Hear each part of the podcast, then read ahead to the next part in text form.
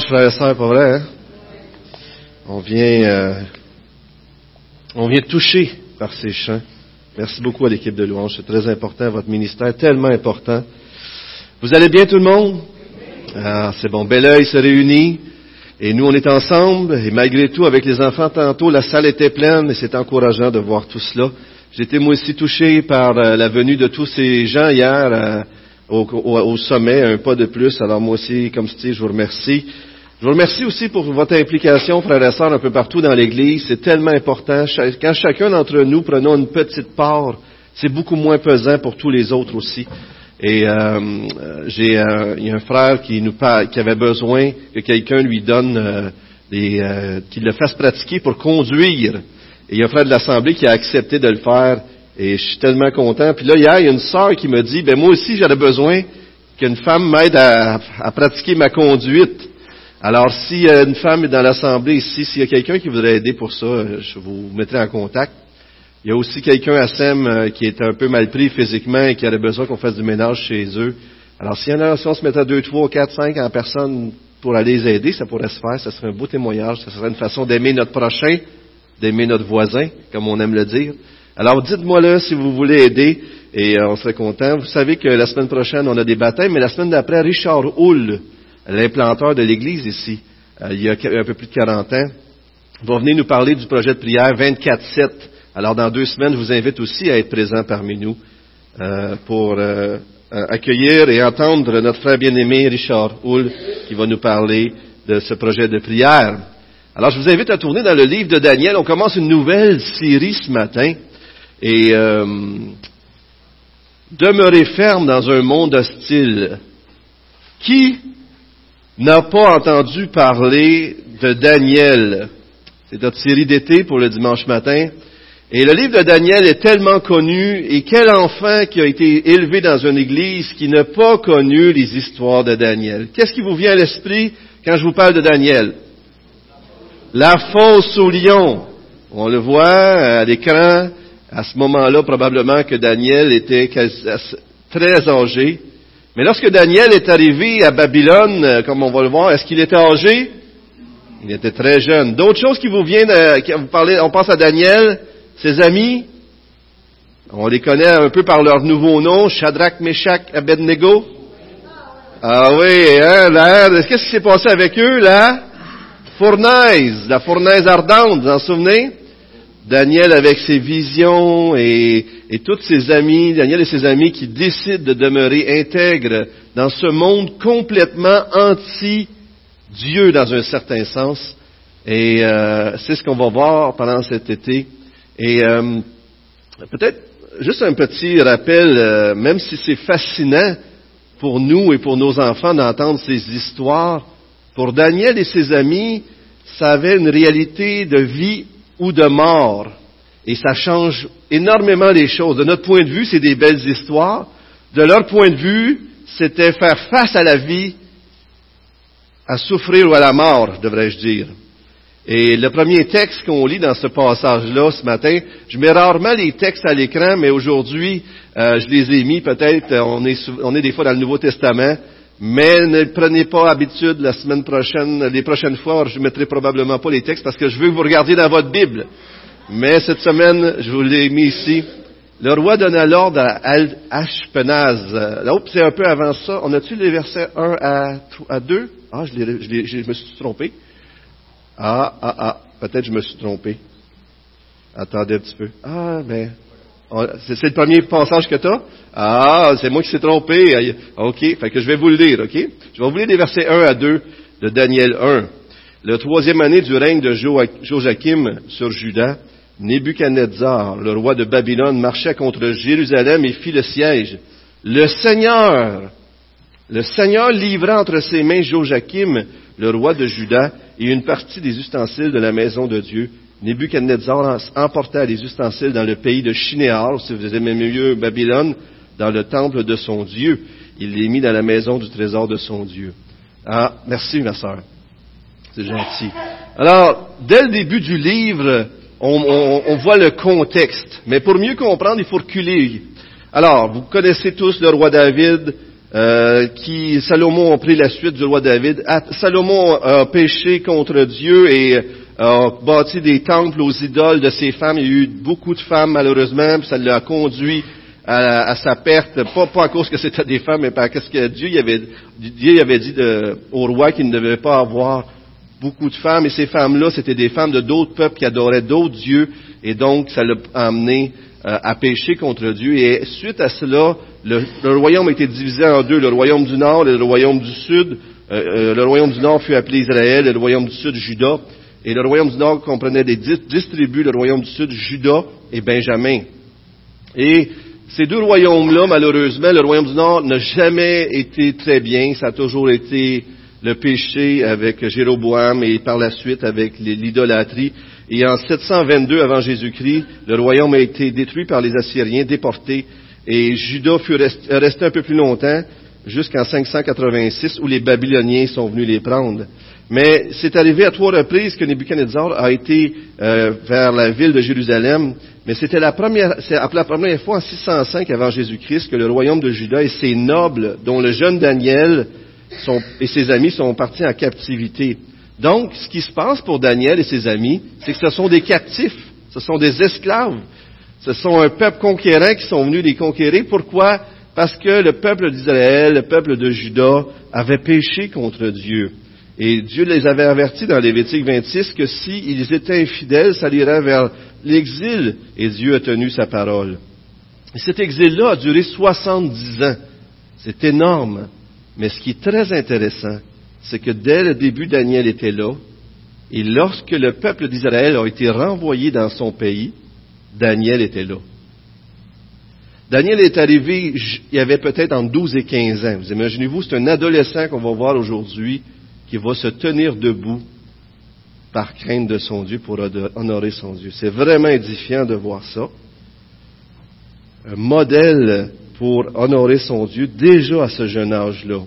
Et ce qui est intéressant, c'est que le dernier verset du chapitre 1, on va le voir tantôt, peut-être on va y revenir, c'est que ça, dit que Daniel était, euh, a survécu à plusieurs rois, il a servi plusieurs rois, mais il était là du temps du roi Cyrus, alors que Cyrus a renvoyé le peuple des euh, Judéens à, Jérusalem, dans leur pays de Juda.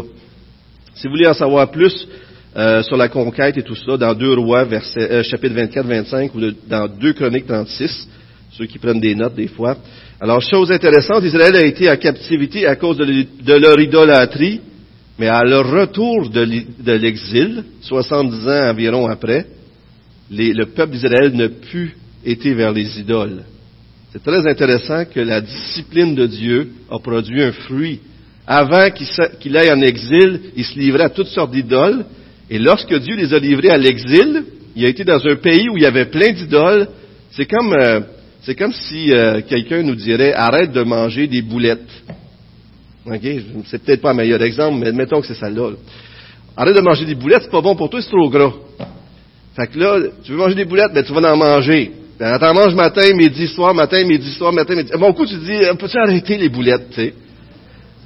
Ben, les idoles, c'est un peu ça, là. Ils ont été en captivité, et lorsqu'ils sont revenus, ils étaient libérés de cette euh, façon de voir l'idolâtrie. C'est tellement beau de voir comment Dieu agit. Dans le livre de Daniel, les six premiers chapitres, il y a douze chapitres, parle, euh, c'est une autobiographie des histoires de Daniel, et dans les six derniers chapitres, on va voir des visions qui parlent des royaumes et des temps futurs.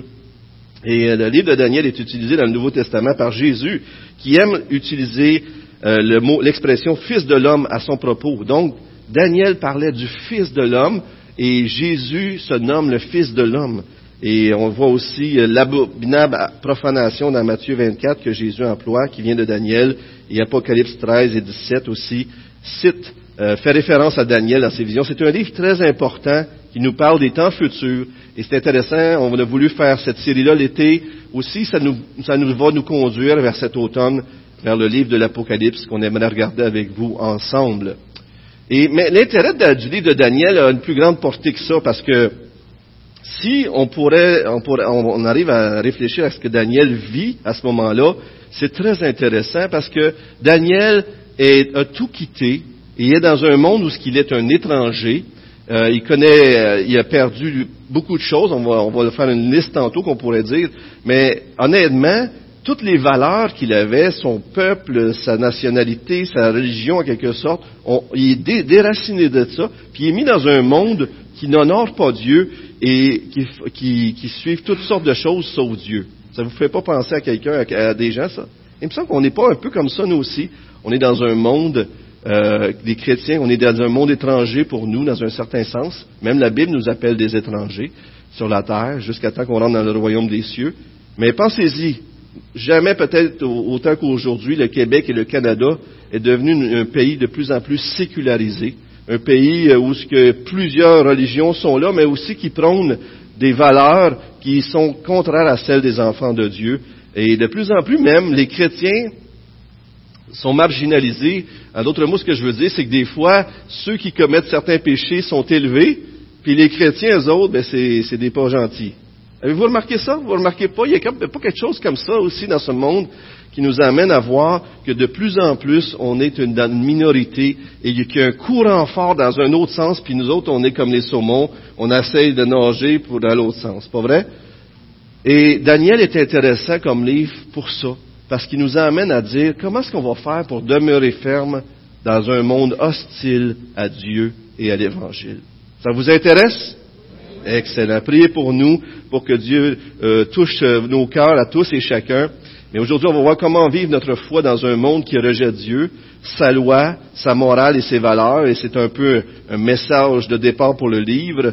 Et euh, en même temps, ça nous amène à comment est-ce qu'un chrétien peut garder espoir euh, face à une perspective si sombre de l'avenir à court terme. Pour Daniel, tout pouvait paraître très sombre.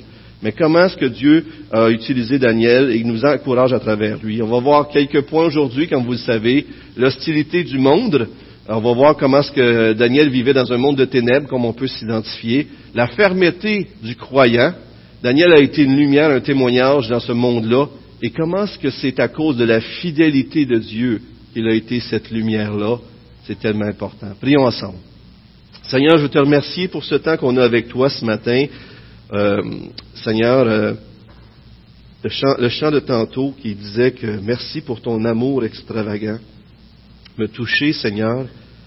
Ça disait dans le texte qu'on n'est pas digne. Je ne suis pas digne, Seigneur. Et, euh, mais que tu es mort pour moi, Seigneur.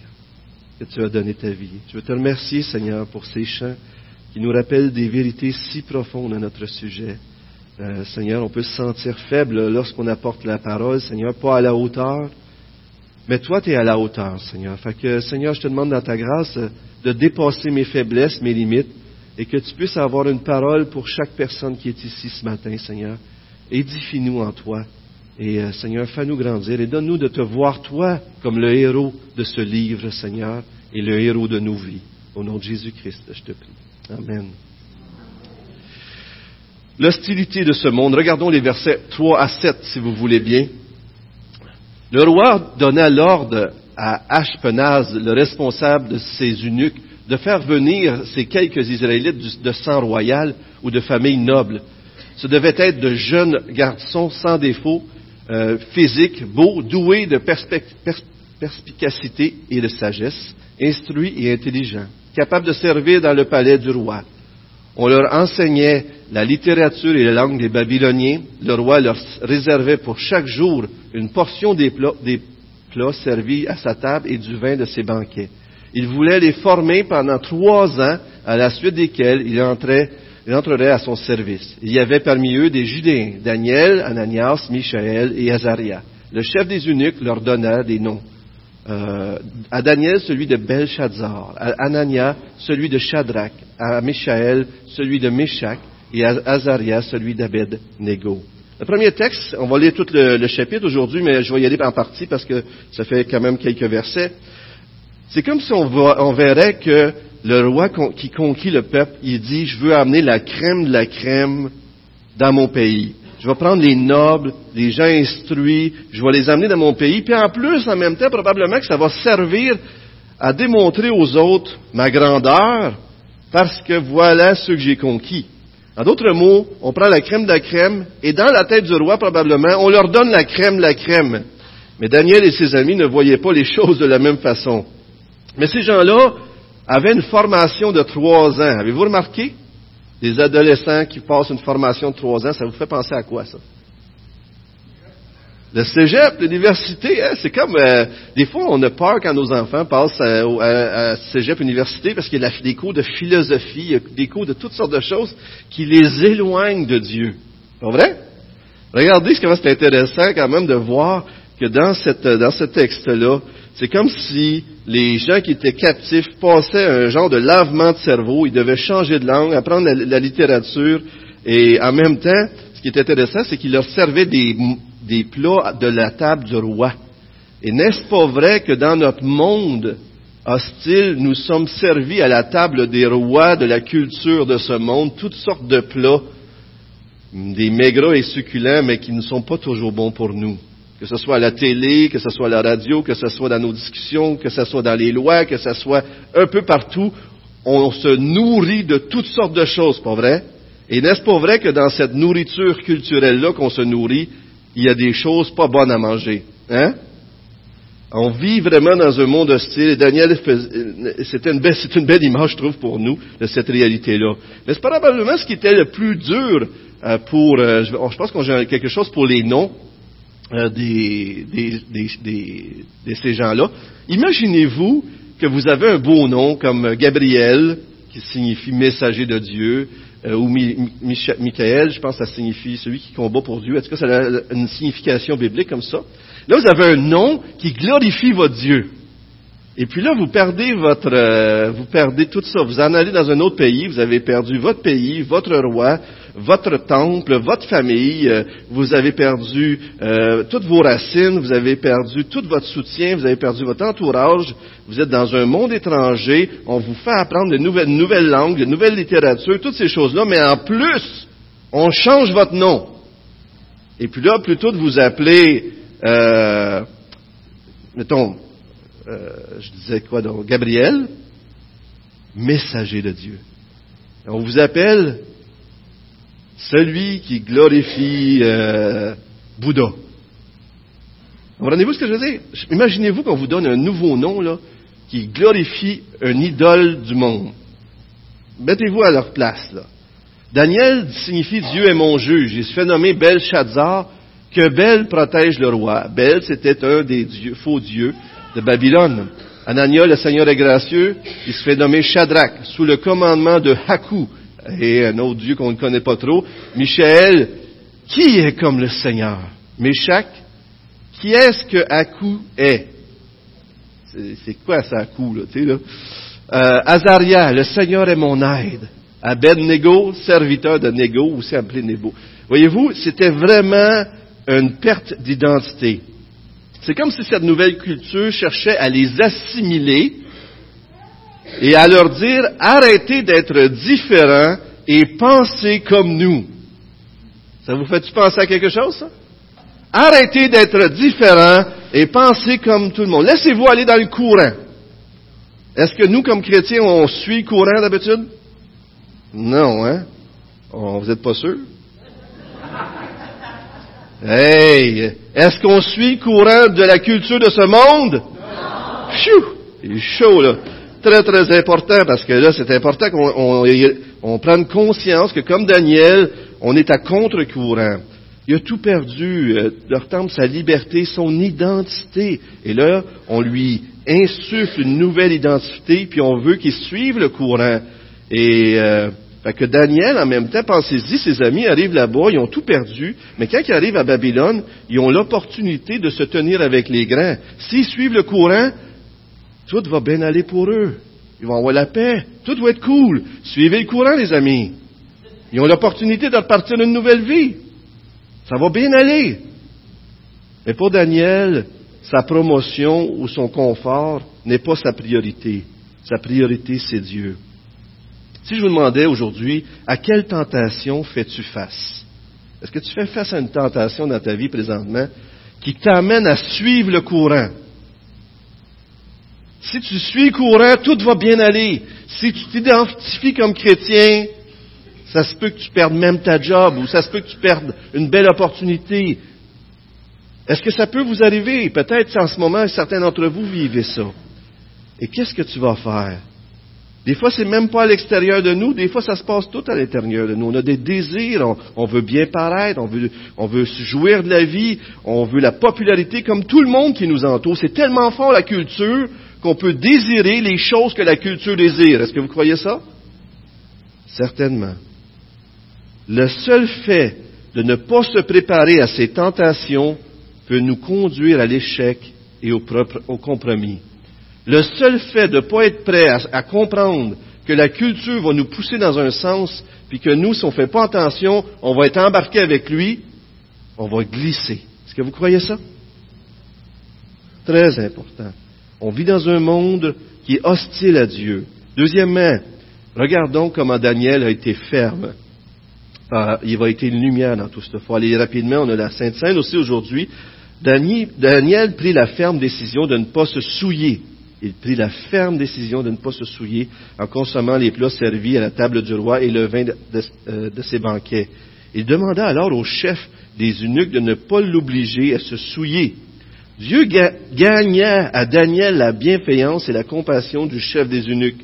Ce dernier dit à Daniel, Je redoute mon Seigneur le roi, je redoute mon Seigneur le roi, c'est lui qui a fixé ce que vous devez manger et boire. Pourquoi devrait-il vous voir arborer une moins bonne mine que des, jeunes gens de votre âge. À cause de vous, je risquerai ma tête auprès du roi.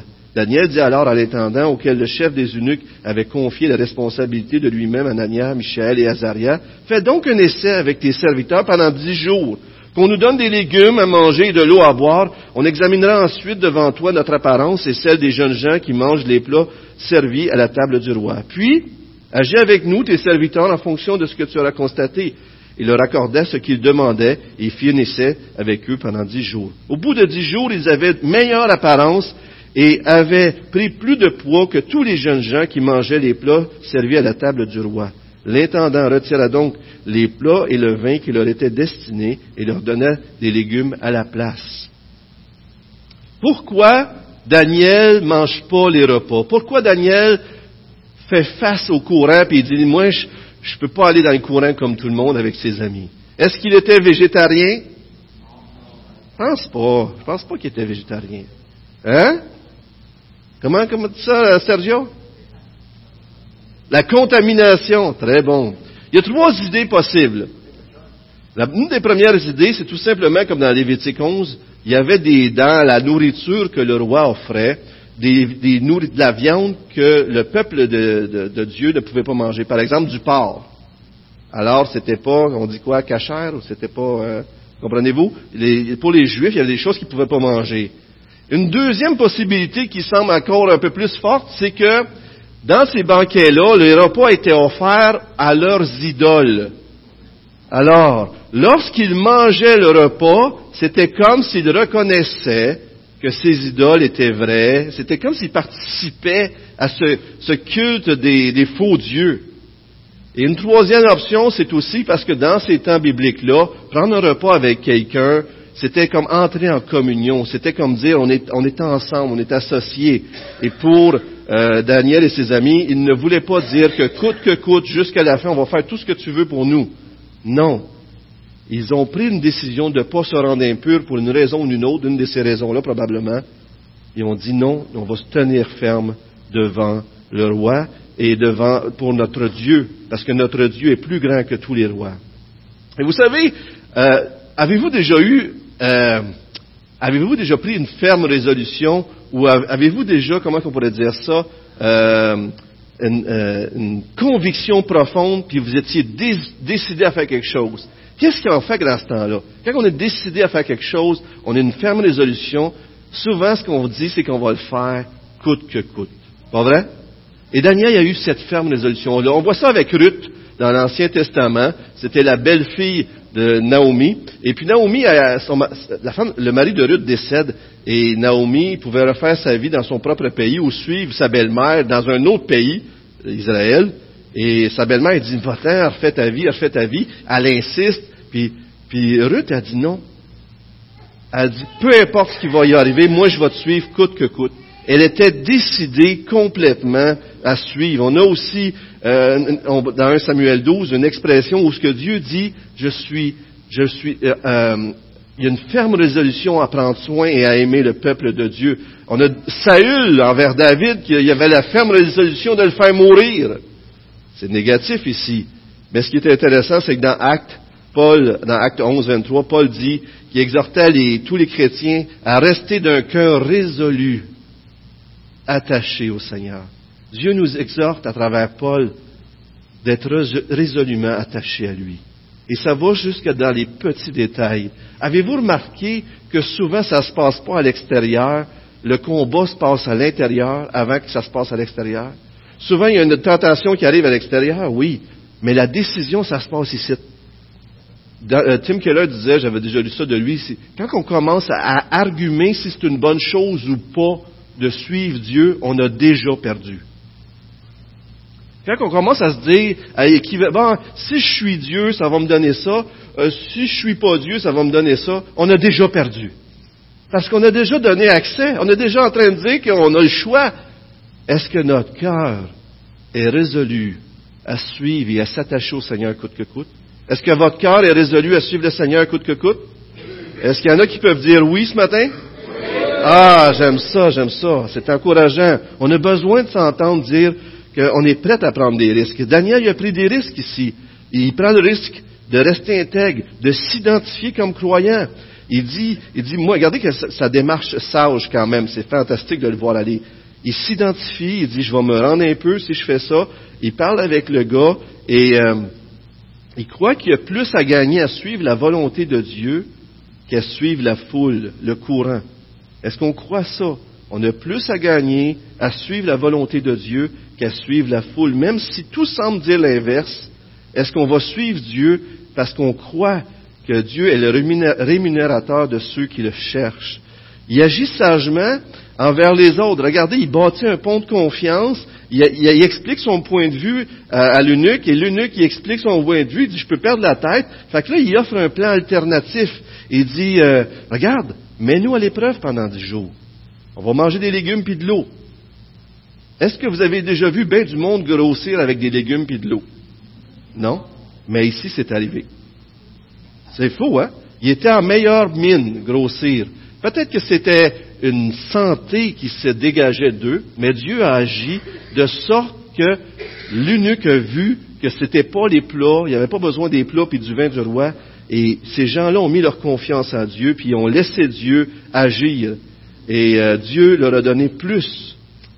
Vous savez, des fois, on a des pensées qui nous viennent à l'esprit qui disent, ah, je vais obéir à Dieu plus tard. C'est des mensonges. C'est désobéir à Dieu. Prenez la décision aujourd'hui d'obéir à Dieu.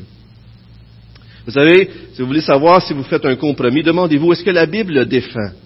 Et est-ce que ça contredit le principe de l'amour? Et si la Bible ne semble pas être claire là-dessus, posez-vous aussi la question, est-ce que ça va faire trébucher un frère dans le péché? Ou est-ce que ça nuit à mon témoignage chrétien? Ou est-ce que si j'amènerais Jésus avec moi, je serais gêné? Que ferait Jésus à ma place? Hein? Vous vous souvenez de cette fameuse question-là? La désobéissance éloigne la protection de Dieu parce que être dans sa volonté, c'est être en sécurité. Lorsqu'on désobéit à Dieu, on n'est pas dans la meilleure position. Vous savez, euh, Jésus dans le Nouveau Testament disait clairement que s'il y a quelque chose qui nous fait pécher, qu'est-ce qu'on doit faire?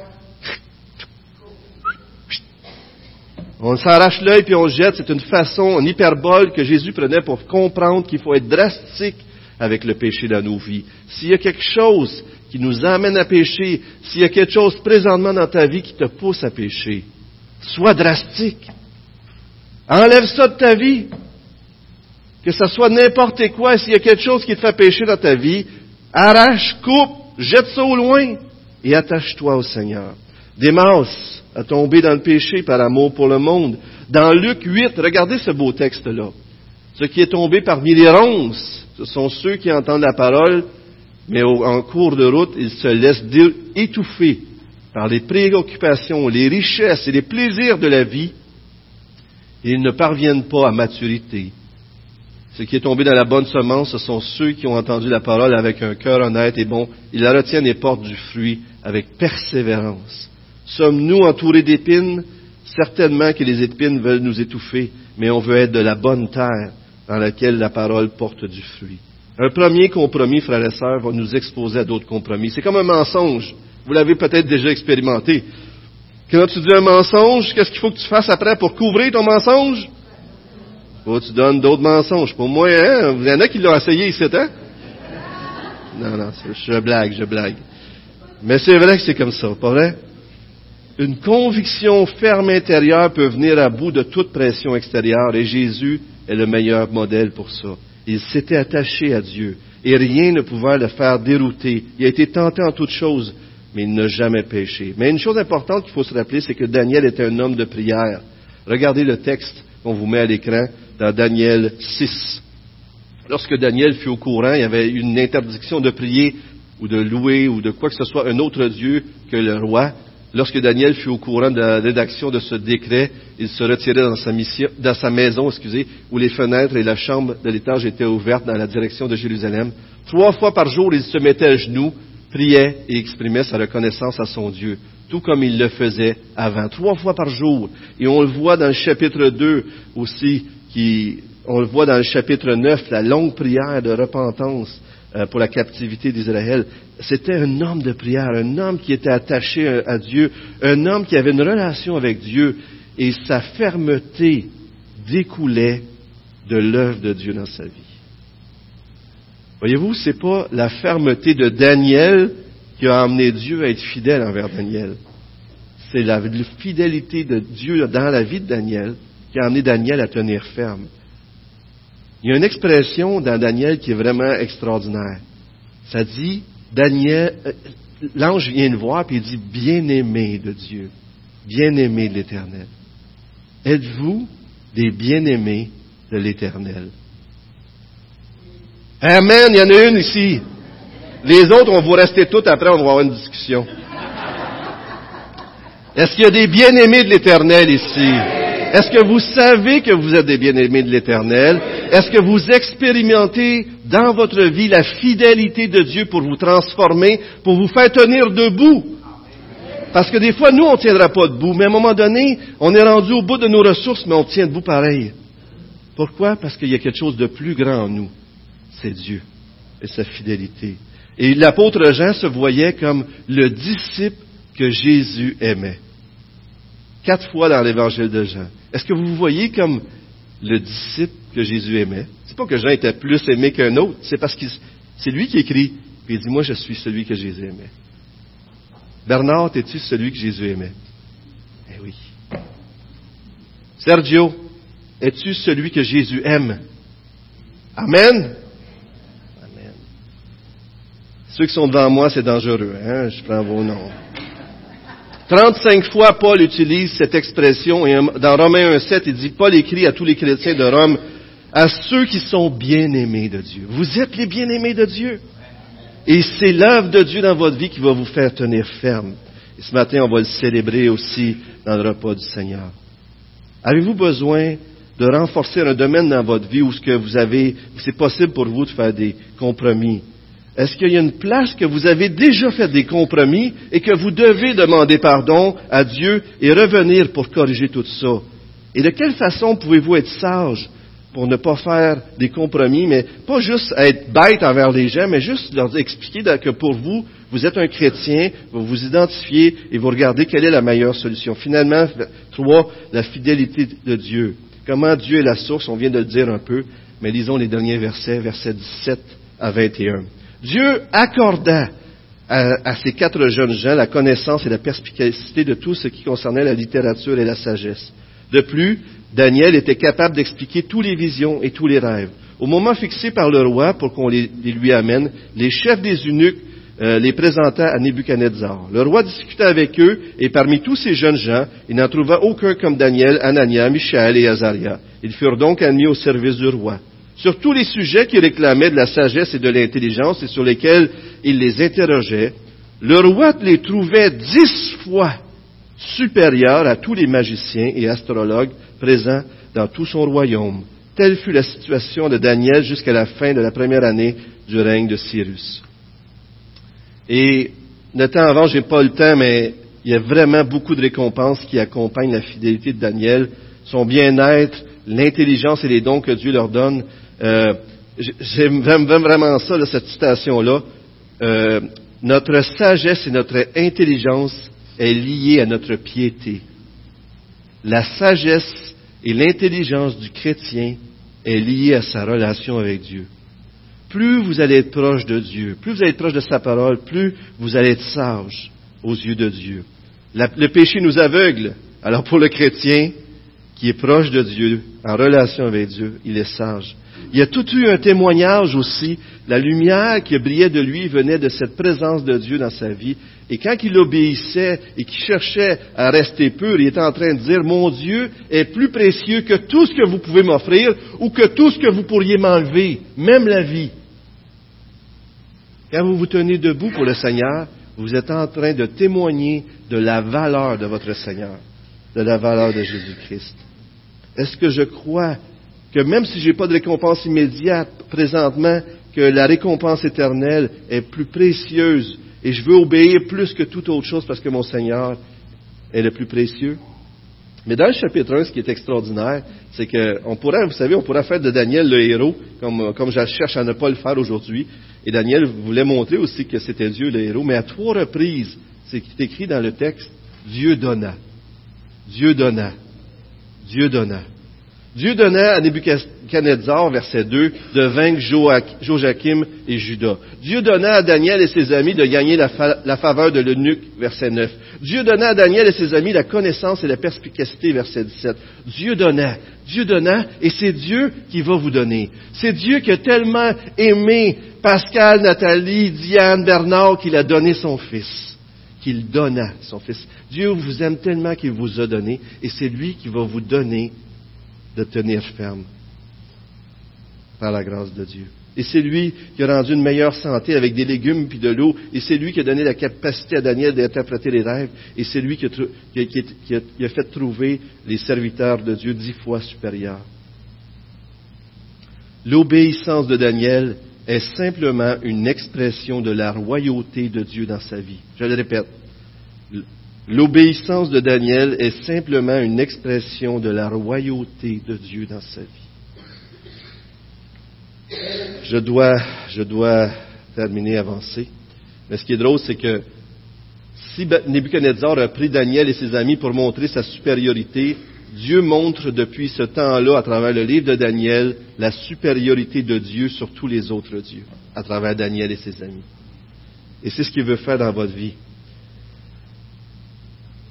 Le dernier verset dit que Cyrus, le roi, il parle de Cyrus. Donc, c'est comme si dans le premier chapitre, on voit déjà qu'on a de l'espoir en tant que chrétien. Même si on n'a pas d'espoir à court terme, on a de l'espoir. Parce qu'ici, Cyrus, c'est celui qui a renvoyé le peuple en Israël. Et c'est la fidélité de Dieu envers nous qui nous rend fidèles envers lui.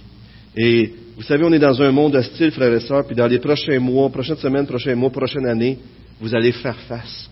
Vous allez faire face à des compromis. Qu'allez-vous décider? On va le faire. Croyez-vous ça? Croyez-vous qu'on va être, face à, s'identifier, à dire qu'on est des chrétiens, que nous, on croit certaines choses, qu'on vous aime, qu'on le fasse avec sagement comme Daniel, qu'on apprenne des choses? Mais il y a un plus grand Daniel qui peut nous protéger, un plus grand Daniel qui a été tenté, mais qui n'a jamais tombé, un plus grand Daniel qui a eu la faveur des hommes et de Dieu, mais qui a été crucifié pour nous, un plus grand Daniel que les gens étaient renversés quand ils écoutaient sa sagesse. Regardez les derniers versets que je vous montre à l'écran avant qu'on prenne le repas du Seigneur. Luc 9, 51. Lorsque le temps approcha où Jésus devait être enlevé de ce monde, il décida de manière résolue de se rendre à Jérusalem. En d'autres mots, c'est comme c'est écrit, Jésus a décidé d'une façon résolue d'aller à la croix. Jésus a décidé d'aller à la croix pour toi, pour que tu puisses être libéré de ton péché, et pour que tu puisses être complètement résolu de marcher pour sa gloire. Amen. Daniel a péché, lui, mais Jésus, lui, n'a pas péché. Et si aujourd'hui on peut être libéré, c'est parce qu'on on vit dans le sang, on vit par la grâce de Dieu euh, sous le, salut de Jésus-Christ. Et euh, regardez le dernier verset. Euh, si vous connaissez l'histoire d'Israël un petit peu, j'aimerais inviter les placeurs à s'avancer, s'il vous plaît. Euh, si vous connaissez l'histoire d'Israël un peu, euh, vous savez qu'Israël a péché énormément dans le désert et euh, regardez qu'est-ce qu'un prophète dit d'Israël qui a péché, qui a tenté Dieu, qui a fait plein de choses tout croche. Mais regardez ce que Dieu dit à travers son prophète d'Israël. Dieu dit d'Israël qui a péché, qui a tenté Dieu, qui a fait toutes sortes d'affaires tout croche. Quand il regarde son peuple, il dit, il n'aperçoit pas de mal en Jacob. Il ne voit pas d'injustice en Israël. L'Éternel, son Dieu, est avec lui. Chez lui retentit l'acclamation réservée au roi. Lorsqu'il vous regarde, frères et sœurs, si vous, des fois, vous avez l'impression que vous n'êtes pas fidèle, moi aussi. Mais lorsque Dieu nous regarde en Jésus-Christ, il vous voit fidèle. C'est pas extraordinaire, ça? On demande pardon à Dieu. Et puis là, aujourd'hui, vous pouvez sortir d'ici, vous dites, moi, j'ai demandé pardon à Dieu, je suis en paix, puis je peux être fidèle pour Dieu, parce que lui, même si moi, je suis infidèle des fois, lui demeure fidèle. Ce matin, on est venu pour célébrer l'œuvre de Dieu, l'œuvre qui lui permet de nous regarder sans défaut. Vous êtes sans défaut en Jésus-Christ. C'est ce qu'on veut célébrer ce matin. Euh, mes frères,